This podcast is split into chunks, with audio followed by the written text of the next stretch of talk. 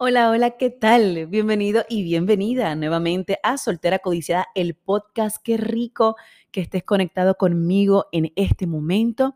Si te gustó el primer episodio, prepárate porque este te va a encantar. Y confieso que tengo una curiosidad. ¿Cómo es que un hombre como tú, tan guapérrimo, está soltero? A ver. O como una mujer como tú, tan espectacular, está soltera. Digo, hago la pregunta porque aunque este podcast es para todo tipo de persona, lo cierto es que los temas que tocamos van dirigidos más a solteros, solteras, divorciados, divorciadas, viudas, viudos, en fin, personas con pareja quizás que no estén casados.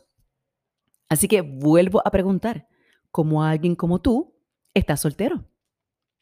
Miren, si yo recibiera 100 dólares en mi cuenta bancaria cada vez que alguien me ha hecho esa pregunta, yo les aseguro a ustedes que yo estaría ya retirada, viviendo en un penthouse frente al mar y sin tener que trabajar más en la vida. Así mismo como lo oyen. Y aunque al principio, hace años atrás, me costaba decir que estaba soltera o que era una mujer divorciada, eh, ya he aprendido que es una de las etapas más bellas del mundo. Al principio no. Al principio me costaba. ¿Por qué? Porque la gente que normalmente pregunta el estado civil de uno, cuando uno les dice que está divorciado o soltero o separado, ponen cara de, ay, pobrecita, se le va a ir la guagua. Ay, pobrecito, se va a quedar sola ese paso. Como si estar soltero fuera lo peor que le puede pasar a una persona en la vida. Y no las culpo muchas personas se les hace difícil entender, o a muchos se les hace difícil comprender, que hay personas solteras que la pasan bien, que están felices y que no están en la constante búsqueda de compartir su espacio con alguien. Por ejemplo, un día conocí a una chica de Italia que reside en los Estados Unidos. Ella estaba de vacaciones en Puerto Rico y su mayor placer en, en su vida era viajar el mundo y conocer nuevas culturas.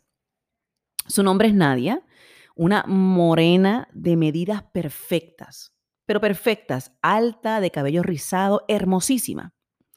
Así que no pude evitar hacerle la pregunta que tantas veces me han hecho a mí.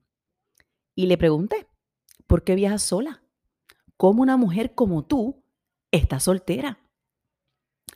Ni corta ni perezosa me contestó que tiene un trabajo simple pero bien remunerado que le permite viajar con frecuencia y que es eh, de las cosas que más disfruta. Vacacionar, conocer otras culturas y conocer gente nueva. Su sonrisa y el brillo en sus ojos al decirlo eran la clara evidencia de que yo estaba ante una mujer soltera y feliz. Sí, gente, soltera y feliz. Qué raro, ¿verdad? Realmente no debería ser una rareza porque habemos solteros que disfrutamos de esta etapa que es tan importante para conocernos. Y antes de que me preguntes, sí, Lola, pero ¿cómo una persona soltera puede ser feliz estando solo? Tienes un punto ahí. Pero quiero aclararte algo. No todos los solteros estamos solos. Y hay una gran diferencia entre estar soltero y estar solo. Y esto me lo enseñó mi psicólogo, porque claro está, aparte de ir al gimnasio, que me gusta muchísimo, y tratar, porque es trato, trato de comer bien, también voy de vez en cuando a mi psicólogo y hablo de cosas que tienen que ver con mi vida, con la de mis seres queridos, y me ayuda muchísimo. Me parece que es importante no solo la salud física, también la salud mental. Y qué mejor que conversar con alguien que tiene las herramientas para poder ayudarnos a tomar decisiones correctas. Mi psicólogo me hizo comprender la diferencia entre estar soltero y estar solo. Las personas que tienen buenas relaciones interpersonales, es decir, que son cercanas a su familia, que tienen un buen círculo de amigos, no están solos, aunque estén solteros. Piensa en esto. Suelen disfrutar de su espacio, así como de la compañía de sus amigos y familiares cuando logramos tener una buena relación con nuestros seres queridos, cuando logramos un círculo no grande, pero, pero bonito, estable, lindo, de buenos amigos, incluso cuando logramos tener excelentes colegas de trabajo, nunca vamos a estar solos. porque siempre va a haber alguien que quiera saber de nosotros. Nuestros amigos están al alcance de una llamada y en el trabajo la pasamos bien. Sin embargo, es esa idea que construimos desde la niñez de que para ser felices o exitosos tenemos que tener pareja, lo que nos hace sentir incompletos o vacíos durante nuestra soltería. Es esa idea de que debo estar casada o con novia o con novio a cierta edad, formar familia a cierta edad, lo que nos hace sentir que estamos en contra del reloj o en contra de la sociedad. Y a veces pesa más esa construcción social que tenemos en la mente que el mismo deseo de estar en compañía. Y ojo, no me malinterpreten. Claro que es rico estar en pareja. Me encanta. Me fascina. Arreglarte para esa persona, disfrutar momentos juntos, crear experiencias juntos, claro que sí.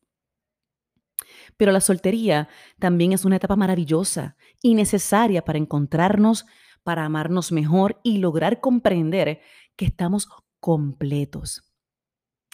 Facundo Cabral, yo soy muy fanática de él, solía predicar sobre el amor, muchísimo.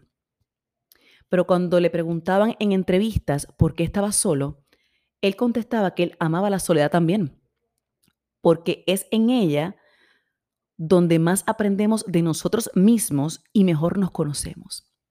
Y es muy cierto. Yo aprendí a mis treinta y tantos años que la felicidad no es un estado civil, no es un destino, no es un lugar al que tú llegas, no es una posición social.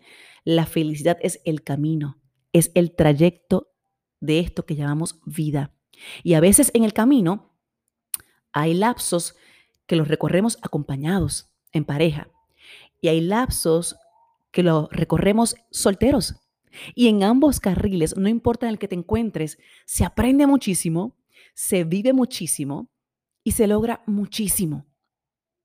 Así que, ¿por qué soltera? Pues mira, porque muchas hemos pasado por relaciones dolorosas, donde nos hicieron daño, porque nos cansamos quizás de los amores de una sola noche, de un weekend o de un rato, porque nos cansamos del poco esfuerzo, de la dejadez, algunas porque nos cansamos de la violencia física o emocional. Quizás porque nos cansamos de, la falta de compromiso. Porque contrario a lo que muchos piensan, las personas solteras y felices no tenemos temor al compromiso. Al contrario, precisamente lo que no toleramos es estar con personas que no se comprometen con nada y que no saben lo que quieren.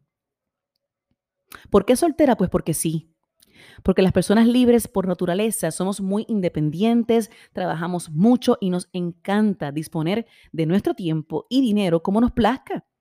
Nos gusta viajar, emprender proyectos como este, conocer personas con diversidad de ideas y formas de pensar.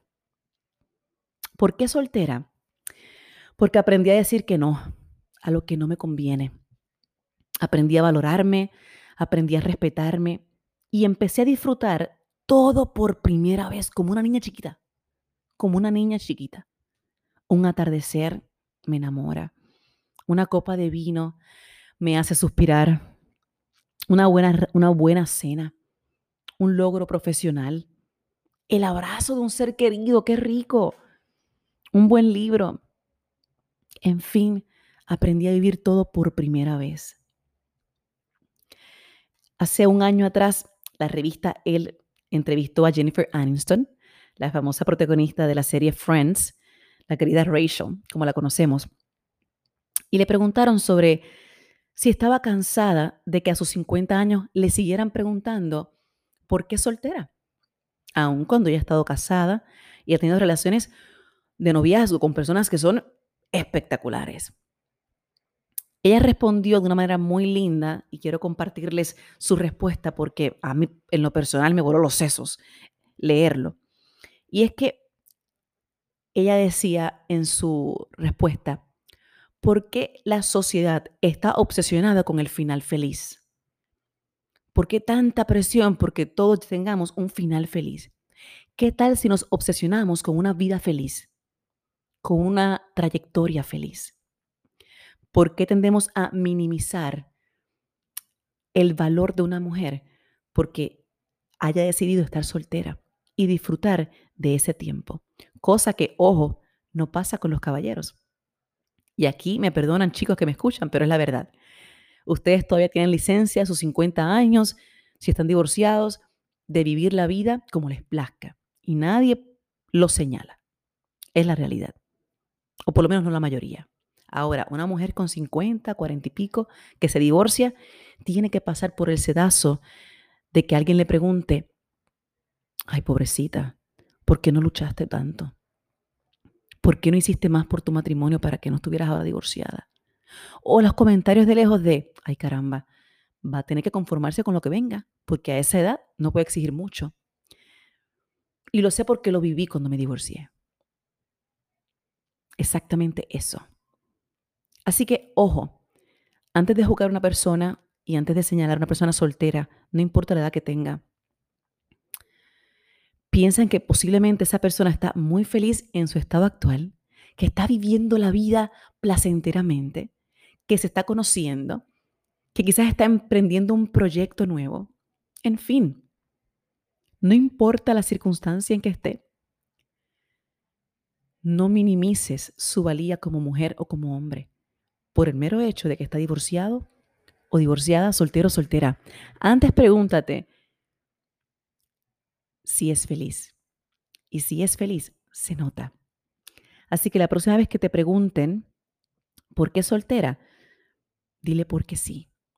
Y si te dicen, cuidado, que se te va a ir la guagua, respóndale con toda plomo y certeza, no importa si se me va la guagua, yo estoy esperando avión.